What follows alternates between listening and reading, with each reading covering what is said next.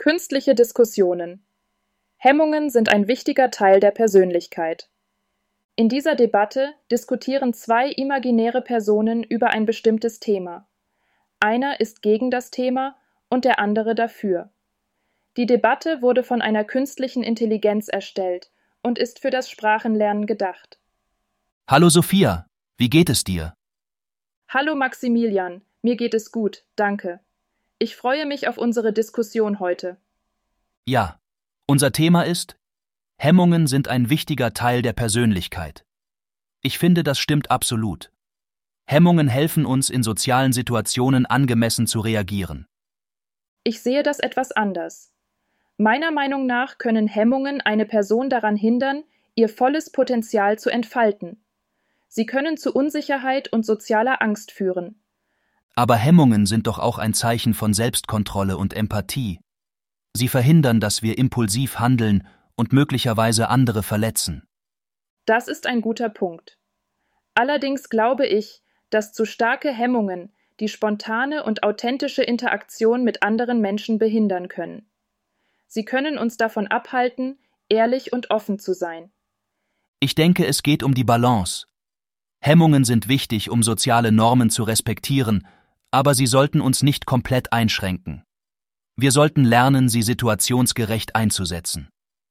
Genau, das Gleichgewicht ist entscheidend.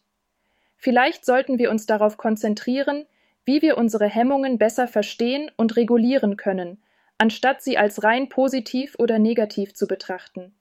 Das stimmt. Es wäre hilfreich, wenn wir lernen könnten, unsere Hemmungen zu erkennen und zu verstehen, warum wir sie haben. So könnten wir besser entscheiden, wann sie nützlich sind und wann nicht. Und vielleicht sollten wir auch die gesellschaftlichen Ursachen von Hemmungen betrachten. Oft werden sie durch Erziehung und sozialen Druck geformt. Das ist ein wichtiger Aspekt. Die Gesellschaft spielt eine große Rolle dabei, welche Hemmungen als normal oder abnormal angesehen werden. Wir sollten kritisch hinterfragen, welche Hemmungen wirklich notwendig sind. Genau, und wir sollten auch Wege finden, Menschen zu unterstützen, die unter ihren Hemmungen leiden, zum Beispiel durch Therapie oder Selbsthilfegruppen. Absolut. Es ist wichtig, dass wir ein Umfeld schaffen, in dem Menschen ihre Hemmungen ohne Angst oder Scham ansprechen können. Ich denke, wir sind uns einig, dass Hemmungen sowohl positive als auch negative Auswirkungen haben können. Es kommt darauf an, wie wir mit ihnen umgehen. Ja, das ist ein guter Schlusspunkt. Es war interessant, deine Perspektive zu hören, Sophia. Ebenso, Maximilian.